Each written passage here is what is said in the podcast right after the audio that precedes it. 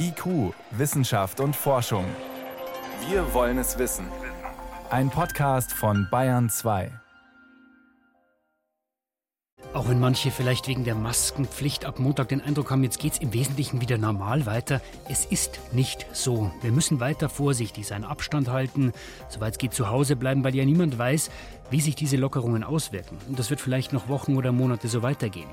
Wie ist das für Menschen, die schon vor der Pandemie psychische Probleme hatten? Und was kann jeder von uns tun, wenn er merkt, ah, ich komme mit dieser Situation nicht gut zurecht? Das ist jetzt eines unserer Themen und wir haben natürlich noch viel mehr in der nächsten halben Stunde. Schön, dass Sie weiter dabei sind. Wissenschaft auf Bayern 2 entdecken. Heute mit Stefan Geier.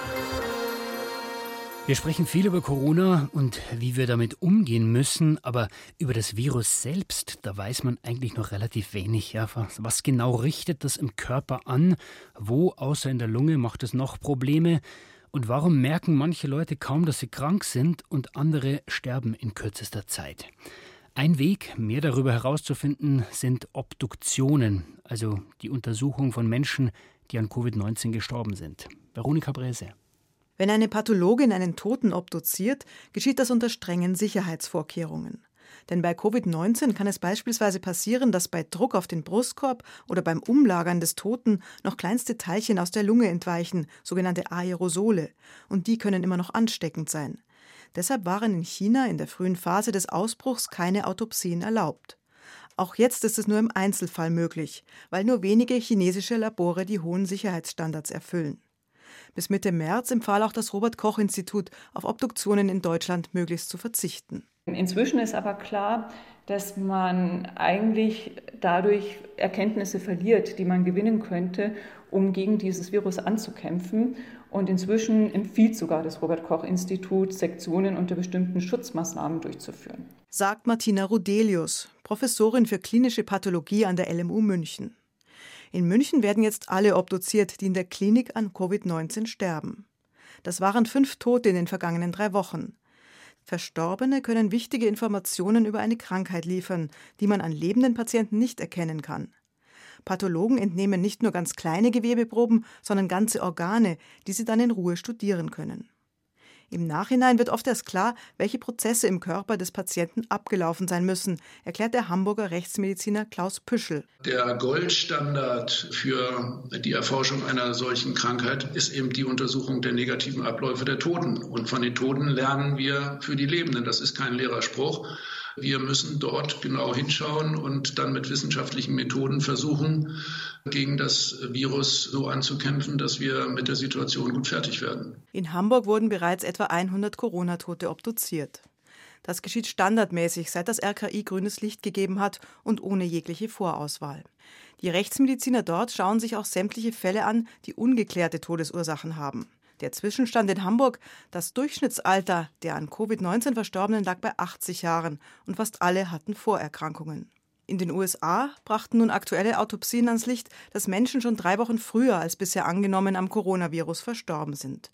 Demnach gab es bereits am 6. Februar den ersten Todesfall in Kalifornien. Für die Statistik der Todeszahlen ist es wichtig zu wissen, ob jemand an dem neuen Coronavirus oder mit dem Virus verstorben ist. Die Münchner Pathologin Martina Rudelius. Ist eher die Infektion der ausschlaggebende Punkt oder sind es eher die Vorerkrankungen? Also das kann natürlich eine Obduktion schon leisten, diese Aussage. Und sie kann noch mehr. Postum zeigt sich beispielsweise, in welcher Weise die Lunge vom Coronavirus befallen war. Am Unispital in Basel hat man das Lungengewebe von 20 Verstorbenen genau analysiert und festgestellt, dass die Covid-19-Patienten gar keine Lungenentzündung im eigentlichen Sinn hatten. Vielmehr war bei ihnen der Sauerstoffaustausch in den Lungenbläschen erschwert, weshalb auch die künstliche Beatmung nicht viel ausrichten konnte. Solche Einsichten werden dazu führen, Therapien bei künftigen Patienten anders anzugehen. Außerdem konnten Pathologen noch eine andere Erkenntnis gewinnen, das Coronavirus verursacht eine Vielzahl an Entzündungen im Körper, nicht nur in der Lunge, auch im Herzen, der Niere oder sogar im Darm. Das ist etwas, was man eigentlich nur im Gewebe direkt sehen kann. Also weil dann sieht man eben das Gefäß und sieht, ja, wir haben tatsächlich eine Entzündung, die auch in dem Gefäß zu sehen ist. Also da muss man aber direkt das Gewebe eben anschauen und direkt diese Gewebeveränderungen eben angucken. Das heißt, das Coronavirus wütet offenbar an verschiedenen Stellen im Körper und schädigt im Extremfall mehrere Organe. Das mag erklären, warum manche Patienten nach einer Infektion so schnell versterben. Solche Beobachtungen müssen nun gesammelt und veröffentlicht werden.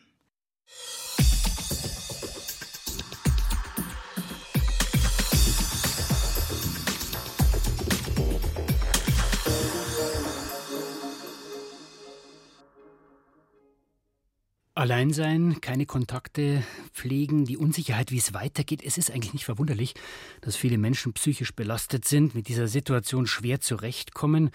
Und jetzt könnte man fast den Eindruck bekommen, es gibt eigentlich nur noch eine Krankheit, ja, Covid-19. Aber auch vor der Pandemie waren natürlich schon Menschen krank, körperlich und vor allem auch psychisch. Was macht Corona mit denen, die in therapeutischer Behandlung sind? Und an welcher Stelle muss man vielleicht selber auch aufmerksam werden? Das konnte ich vor der Sendung Peter Brieger fragen. Er ist ärztlicher Direktor des ISA-Amper-Klinikums in Haar. Die erste Frage, die Psychotherapie, die lebt ja eigentlich vom Zwischenmenschlichen, vom Austausch, vom Gespräch. Und ich frage mich, wie kriegen Sie das in der momentanen Situation hin? Noch sehen wir gar keine so ganz großen Effekte, aber wir merken natürlich in der Versorgung, es wird zunehmend komplizierter. Was wir und viele andere ganz kurzfristig gemacht haben, ist tatsächlich mehr auf Video und auf Telefon umzustellen. Und Gott sei Dank klappt es ja heutzutage mit den ganzen sozialen Medien viel besser als noch vor ein paar Jahren. Und wir machen Videosprechstunden und Telefonsprechstunden. Das geht aus meiner Erfahrung besonders dann gut, wenn ich den Patienten oder die Patientin schon lange kenne. Und dann kann ich jetzt mal sagen, okay, jetzt machen wir mal vier Wochen oder acht Wochen telefonisch Video. Schwieriger ist, wenn es tatsächlichen Erstkontakt ist. Also da finde ich es immer noch ein Medium, was komplizierter ist. Aber wir haben tatsächlich inzwischen viele Kanäle, um im Kontakt zu bleiben. Welche Veränderungen, Herr Brieger, merken Sie denn bei Patienten? Das ist ja für gesunde Menschen schon relativ schwierig, isoliert zu sein, mit dieser Unsicherheit umgehen zu können, keine normale Tagesstruktur vielleicht für viele mehr. Geht es den Menschen, die eh schon psychische Probleme haben, geht es denen noch schlechter? Das ist ganz unterschiedlich. Wir sehen zum einen bei uns zum Beispiel im Krisendienst, da ist es relativ stabil eigentlich auf dem Niveau auch vor dem Shutdown. Jetzt in den Ambulanzen hatten wir lange Zeit auch den Eindruck, die Inanspruchnahme geht zurück. So seit ein paar Tagen kriege ich die Rückmeldung, es nimmt wieder zu und die Menschen kommen doch wieder stärker auch in die ambulante Behandlung bei den Menschen, die wir sonst so behandeln, da ist es ganz unterschiedlich. Der chronisch schizophrene Patient, der vielleicht immer schon isoliert gelebt hat und einsam in einem Hochhaus wohnt, für den machten die ganzen Maßnahmen möglicherweise überhaupt keine große Veränderung, weil der sowieso sozial isoliert war. Mhm. Für den Menschen, der jetzt zum Beispiel wegen einer Depression bei uns ist und wieder in die, ins Berufsleben integriert werden oder reintegriert werden soll, das ist viel schwieriger, weil ich kann nicht ins Homeoffice reintegriert werden. Das geht gar nicht so richtig. Oder diese ganzen Konzepte, wie komme ich wieder zurück in den Arbeitsplatz oder so ins Arbeitsleben, funktioniert natürlich dann schlecht, wenn die Wirtschaft auch niederliegt. Also das ist sehr unterschiedlich. Im Moment sehen wir noch keine so ganz akuten Effekte. Ich gehe aber davon aus, dass es eben zeitverzögert ist und dass in den nächsten Wochen tatsächlich die Menschen auch merken, was das mit ihnen macht. Und deswegen ist es vielleicht aus psychosozialer Sicht doch jetzt ganz gut, wenn die Maßnahmen eine, ein Stück weit eine Lockerung oder eine Normalisierung kriegen, auch wenn absehbar ist, dass wir lange damit leben müssen. Wenn ich merke, Herr Brieger, ich komme schwierig damit zurecht, wie die Situation momentan ist mit dieser Isolation. Was sind denn einfache Dinge, die ich tun kann? Ja, das allererste ist, das sehen wir mit einer gewissen Sorge, das ist nicht nur in der Psychiatrie und Psychotherapie so, sondern in der ganzen Medizin, dass die Inanspruchnahme von anderen Hilfen zu stark abnimmt. Also die Menschen trauen sich nicht mehr zum Arzt oder Psychotherapeuten, weil sie Angst haben, sie stecken sich dort an. Ich würde denken, wenn jemand behandlungsbedürftig ist, muss er weiterhin auch Behandlung suchen und die auch in Anspruch nehmen. Also das ist wichtig. Da sehen wir gerade einen Rückgang. Das sind die Menschen, von denen Sie gesprochen haben, die so ein bisschen auf der Schwelle stehen vielleicht. Genau, also viele, die sich, die vielleicht zu anderen Zeiten zum Arzt gegangen wären oder zum Psychotherapeuten, die würden jetzt nicht gehen, weil sie Angst haben, dass ich mich anstecke oder dass das vielleicht gar nicht notwendig ist oder dass die alle nur Corona behandeln. So ist es nicht. Die Behandlungsangebote bestehen weiter fort. Und präventiv ist es eben wichtig, feste Rhythmen zu haben. Also zum Beispiel morgens zu einer bestimmten Zeit aufzustehen, wenn ich in Homeoffice bin, tatsächlich in soziale Kontakte zu gehen, mit Menschen entsprechend zu kommunizieren. Das geht ja auch über andere Medien als jetzt über den persönlichen Besuch, tatsächlich Sport zu machen, rauszugehen und feste Strukturen, feste Rhythmen zu haben. Ich glaube, das Schlechteste ist, sich zu verbarrikadieren oder zu vereinsamen oder sich in Verschwörungstheorien zu verlieren oder ähnliches. Wie geht es unserer Psyche in Zeiten von Corona? Was können wir tun? Ich fasse mal zusammen. Im Wesentlichen könnte man sagen, leben, als ob wir im Leben stünden, arbeiten, Dinge vorhaben, Tag strukturieren, sagen Sie, Aufgaben schaffen, nach vorne aktiv bleiben. Das war Professor Peter Brieger, ärztlicher Direktor des Isar-Amper-Klinikums in Haber, München. Herr Brieger, ich danke Ihnen für diese Einblicke und danke fürs Gespräch. Ja, danke Ihnen für Ihr Interesse. IQ, Wissenschaft und Forschung gibt es auch im Internet als Podcast unter bayern2.de. Auf den Straßen ist es ruhig. Selbst in den Städten fehlt in den letzten Wochen dieses Brummen, das Rauschen der Autos. Der Himmel praktisch flugzeugfrei, Fabriken stehen still. Jetzt sprechen viele schon von einer Verschnaufpause fürs Klima. Schließlich werden ja viel weniger Abgase in die Luft geblasen als normal. Da müsste doch die Luft viel sauberer sein als sonst. Könnte man meinen. Wenn man die Daten von Messstationen an stark befahrenen Straßen in München und Nürnberg sieht, ist die Sache nicht mehr ganz so eindeutig. Ja, die Stickoxidkonzentration in der Luft ist plötzlich stark gesunken am ersten Wochenende mit Ausgangsbeschränkungen und in der ersten Woche blieben die Werte auch niedrig. Aber danach sieht es nicht mehr viel anders aus als vor einem Jahr. Viel auf und ab von Tag zu Tag gibt es immer. Noch fehlt der große Überblick, sagt Klaus Kumutat, Präsident des Landesamtes für Umwelt. Seine Behörde wertet die Daten der Messstationen aus. Es ist zunächst zurückgegangen, aber wir trauen uns erst eine echte Aussage, wie stark äh, wir einen rückläufigen Trend haben, wenn wir das ganze Jahr betrachtet haben. Und wenn auch die Daten aus Verkehrszählungen vorliegen, also wie viele Pkw oder Lkw an der Messstelle vorbeigefahren sind. Dann wird sich auch zeigen, ob die Stickoxide in den Innenstädten vielleicht von Lieferdiensten oder Lkw mit Supermarktnachschub kamen. Weit ab vom dichten Stadtverkehr an der Messstation im oberbayerischen Andex hat sich ohnehin nichts geändert. Die Stickoxidkonzentration ist unverändert niedrig. Anders sieht es beim Feinstaub aus. Da bewegen sich Stadt- und Landmesskurven im selben Muster. Zum Feinstaub trägt allerdings der Straßenverkehr auch an stark befahrenen Straßen maximal 30 Prozent bei. Feinstaub hat viele Quellen, sagt Marcel Langner vom Umweltbundesamt. Gerade eben in bewohnten Gebieten die Holzheizungen, die sind eben nicht nur äh, in ländlichen Regionen verbreitet, sondern eben auch zunehmend in äh, städtischen Regionen. Dann ganz allgemein Verbrennungsprozesse aus Kraftwerken. Dann ähm, haben wir verschiedene Industrieprozesse. Dazu zählt zum Beispiel auch ganz maßgeblich, wenn Erde, Schotter, ähnliche Dinge bewegt werden. Da wird relativ viel Feinstaub freigesetzt. Außerdem gibt es auch Feinstaub, der erst in der Atmosphäre entsteht, aus winzigen Ammoniaktröpfchen, die zu 95 Prozent aus der Landwirtschaft kommen, oder auch aus Pflanzenfasern oder Pollenkörnern, die zerbrechen. Und das Wetter spielt eine große Rolle. Trockenes Wetter bedeutet eher in der Regel immer höhere Feinstaubbelastung, weil nämlich durch Regen sehr viel Feinstaub aus der Atmosphäre ausgewaschen wird. Ende März wurde auch noch Sahara-Staub nach Deutschland geblasen, was in den Messkurven als deutlicher Ausschlag nach oben erkennbar ist. Ausgangsbeschränkungen haben also auf die meisten Feinstaubquellen keinen Einfluss. Andererseits lohnt es sich, gerade beim Verkehr genauer hinzuschauen. Bei den üblichen Messungen wird nämlich nur das Gesamtgewicht des Staubs pro Kubikmeter Luft bestimmt. Untersuchungen zum Effekt von Umweltzonen in Großstädten zeigen allerdings, dass sich der Staub anders zusammensetzt, wenn weniger Autos und Lkw unterwegs sind. Wo man durchaus noch einen Effekt gesehen hat, das war beim Ruß und das war bei den sogenannten ultrafeinen Partikeln, die so klein sind, dass sie bei der Massenbestimmung eigentlich im wahrsten des Wortes nicht ins Gewicht fallen, aber dennoch eben unter Umständen eine sehr hohe äh, Toxizität haben, weil sie eben sehr tief in die Lunge eindringen können. Und auf der anderen Seite gerade der Ruß ist ja ein Bestandteil des Feinstaubes, der wahrscheinlich besonders gesundheitsschädigend ist. Für Ruß und Ultrafeinpartikel ist der Straßenverkehr die wesentliche Quelle. Und das bedeutet, auch wenn die schiere Masse des Feinstaubs vielleicht nicht so stark zurückgegangen ist, seine Zusammensetzung dürfte weniger gesundheitsschädlich sein. Ob die Luft hierzulande tatsächlich durch einen Corona-Effekt sauberer wird und wie sich das vielleicht auch auf unsere Gesundheit auswirkt, das wird sich erst zeigen, wenn alle Daten über einen längeren Zeitraum vorliegen. Entsprechende Studien werden schon vorbereitet. Renate L. über die Auswirkungen des Shutdowns auf unsere Luft. Sie hören Bayern 2, es ist gleich 20 nach 6. Bayern 2. Wissenschaft schnell erzählt.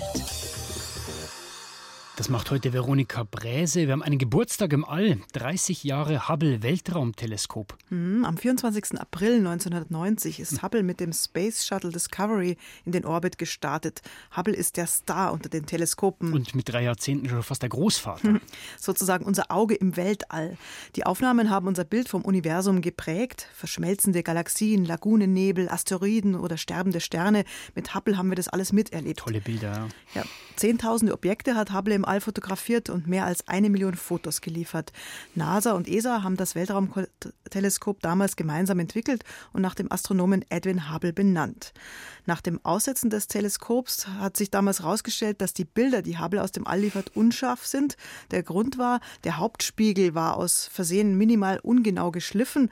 Hubble brauchte also eine Brille und 1993 wurde dann die Optik korrigiert. Seitdem sind die Bilder scharf, die seit 30 Jahren im Kontrollzentrum in Maryland ankommen. 30 Jahre ist eine lange Zeit. Wie lange hält die Kiste noch? Bestimmt nicht mehr ewig. Also wenn es den Betrieb einstellt, dann kommt der Nachfolger ins All, das James Webb Space Telescope und das hat größere Spiegel. Aber sein Start wurde immer wieder verschoben, zuletzt wegen der Corona-Krise. Wir bleiben im Weltraum. Der Mond, der wird immer noch untersucht, obwohl man ja das Gefühl hat, ihn inzwischen zu kennen. Der nächste Nachbar der Erde, aber mehrere Raumsonden umkreisen ihn. Und nach jahrzehntelanger Beobachtung haben US Wissenschaftler jetzt eine geologische Karte des Mondes herausgegeben. Und auf dieser Karte, da ist jetzt wirklich alles drauf? Also angeblich ist die lückenlos. Die gesamte Mondoberfläche ist abgebildet im Maßstab 1 zu 5 Millionen. Da sieht man Gräben, Grate, Risse und Falten. Das heißt, auch die Mondoberfläche ist nicht statisch, sondern sie verändert sich ständig, genauso wie die Erdoberfläche. Was hat man da noch gelernt von dieser Karte? Ja, da gibt es zum Beispiel Löcher, die man da sieht, und die sind wahrscheinlich eingebrochene Decken von Höhlen, die mit Lava gefüllt waren. Und auf der Mondrückseite, da gibt es besonders viele junge Vulkane und deshalb auch Lavahöhlen. Die Basis für diese Mondkarte, die kommt von den Apollo-Missionen, also von dem Raumfahrtprogramm der USA, das es bis 1972 gab. Hm. Später kamen dann noch viele Bilder und Daten von verschiedenen Raumsonden dazu. Und es soll ja auch bald wieder bemannte Mondmissionen geben. Und da hilft die Karte vielleicht den Astronauten, sich zurechtzufinden. Man muss ja wissen, wo man hin will. Ja, und die Karte könnte das vielleicht schaffen. Zum Schluss zu Fröschen in der Antarktis am Südpol. Frösche, das ist doch viel zu kalt. Ja, aber diese Frösche hat es da wirklich mal gegeben. Da, wo heute Schnee und Eis sind, da war vor 40 Millionen Jahren Regenwald. Das wusste man eigentlich schon von Pflanzenfunden, die als Fossilien die Zeit überdauert hatten. Und jetzt gibt es einen Fund von frühen Amphibien. Da ist übrig geblieben zum Beispiel ein Schädel, Schädelfragment von einem Frosch, dessen Verwandte es bis heute noch gibt. Das ist die Familie der sogenannten Froschlurche und die lebt bis heute in Chile. Die Tiere, die können sehr groß werden, bis zu 30 Zentimeter lang. Die sind hellgrün, die haben so schwarze Sprenkel und sie haben vor allem ein sehr großes Maul. Ja, und solche Funde, die helfen den Forschern letztlich die Geschichte der Antarktis zu rekonstruieren. Aber immerhin muss der 30 Zentimeter lange Frosch doch nicht frieren. Vielen Dank, Veronika Bräse, für die Kurzmeldungen.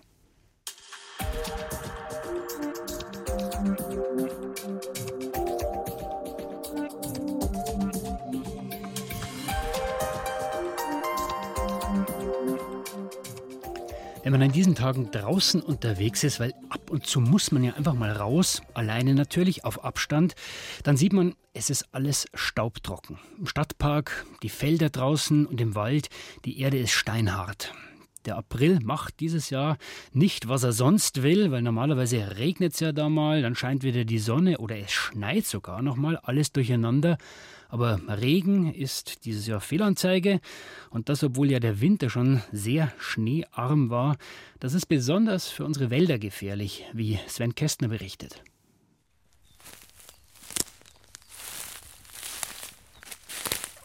Ein Spaziergang im Wald hört sich derzeit an wie im Hochsommer. Wenn Sie jetzt abseits der Wege durch den Wald gehen, merken Sie als Waldbesucher, es raschelt, es ist alles sehr, sehr trocken. Christoph Riegert leitet den Betrieb der bayerischen Staatsforsten im unterfränkischen Arnstein. Mit seinen 40 Mitarbeitenden bewirtschaftet er 15.000 Hektar zwischen Bad Kissingen und Rothenburg ob der Tauber. Sein Mischwald ist robuster als reine Nadelwälder. Trotzdem hinterlässt der fehlende Niederschlag Spuren, denn zwischen Spessart und Fränkischer Alb ist Bayern am trockensten. Das äußert sich bei der Fichte einerseits im klassischen Borkenkäferbefall. Die Schadinsekten, die Borkenkäfer werden durch die Trockenheit begünstigt. Bei der Buche sehen wir das, die von der Baumkrone hinab anfangen zu verdorren, dass sich Risse an den Bäumen zeichnen, dass ganze Rindenplatten abfallen und letztlich vor allen Dingen in der Baumart Buche die Bäume absterben. Seit Wochen hat es fast überall in Deutschland kaum geregnet. Die Böden sind staubtrocken. Ausreichend Niederschlag fehlt vielerorts schon seit mehr als zwei Jahren. Andreas Marx ist im Helmholtz-Zentrum für Umweltforschung Leipzig für den sogenannten Dürremonitor zuständig, der deutschlandweit aus vielen verschiedenen Daten den tagesaktuellen Bodenzustand errechnet. Das Außergewöhnliche, was wir seit 2018 haben, ist diese großflächige Betroffenheit. Das haben wir eigentlich nur im Jahr 1976 ähnlich in Deutschland gehabt, aber es war ein einzelnes Jahr. Und wir haben jetzt diese großflächige Betroffenheit in drei Jahren in der Vegetationsperiode hintereinander. Und das äh, ist eigentlich das, was für mich die neue Qualität der Dürre ausmacht. Extrem heiß und extrem trocken. Das war der Sommer 2018.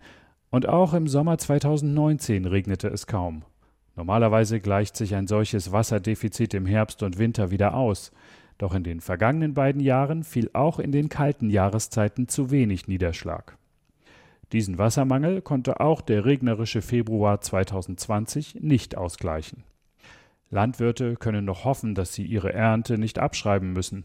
Getreide und Gemüse wurzeln flach, bis etwa 25 Zentimeter unter der Erde. Schon einige Tage Regen könnten diese Schichten durchnässen. Bäume dagegen holen sich in heißen Sommern ihr Wasser mit langen Wurzeln aus viel tieferen Regionen. Die Daten des Umweltforschungszentrums zeigen, dass der Boden mittlerweile bis in 1,80 Meter Tiefe ausgetrocknet ist. Eine Gefahr für die Wälder, die nicht nach ein paar Regentagen gebannt ist. Gleichzeitig dauert es sehr lange, bis das Wasser in tieferen Schichten ankommt und man braucht über sehr langen Zeitraum überdurchschnittlichen Niederschlag. Also es kann bis zu sechs Monate dauern, bis die Dürre im Gesamtboden sich auflöst. Und das ist jetzt eigentlich ein Problem, das wir für den Sommer haben. Meteorologen stellen hierzulande nicht nur fest, dass der April seit einigen Jahren wärmer wird. Sie beobachten auch verstärkt stabile Wetterlagen. Setzt sich wie derzeit ein Hoch über Deutschland fest, bleibt Regen wochenlang aus. Klimaforscher und Forscherinnen sehen die Ursache im Klimawandel. Der beeinflusst die Höhenwinde in der Atmosphäre, sagt Lothar Bock vom regionalen Klimabüro des Deutschen Wetterdienstes in München. Man erklärt viel mit dem Jetstream in der Atmosphäre, das heißt das Starkwindband das sich über die Nordhemisphäre schlängelt. Und wenn sich dieses Westwindband abschwächt, werden die Wetterlagen insgesamt stabiler. Damit die Wälder mit Trockenstress besser zurechtkommen, müssen sie künftig vielfältiger als heute zusammengesetzt sein. In Unterfranken arbeiten die Forstbetriebe schon lange daran, strukturreichen, naturnahen Mischwald zu schaffen. Als Konsequenz aus den letzten Dürrejahren sollen jetzt aber noch mehr unterschiedliche Baumarten gepflanzt werden. Forstbetriebsleiter Christoph Riegert. Indem wir dann klimastabile Baumarten wie die Eiche, wie die Kirsche, wie die Elsbeere, wie das Wildobst herauspflegen gegen andere Baumarten wie beispielsweise die Buche bei uns, die sich im Moment als weniger trockenresistent herausstellt. Wir müssen uns anpassen, auch was den Wald betrifft. Sven Kästner über die Trockenheit, die die Pflanzen besonders hart trifft. Und wenn Sie noch mehr sehen und wissen wollen über die Trockenheit, über die Dürre in Bayern, das Thema haben wir auch in Gut zu wissen für Sie aufbereitet im BR-Fernsehen morgen Abend um 19 Uhr. Gut zu wissen mit Willi Weitzel. Und soweit war es das von IQ für heute. Am Mikrofon war Stefan Geier.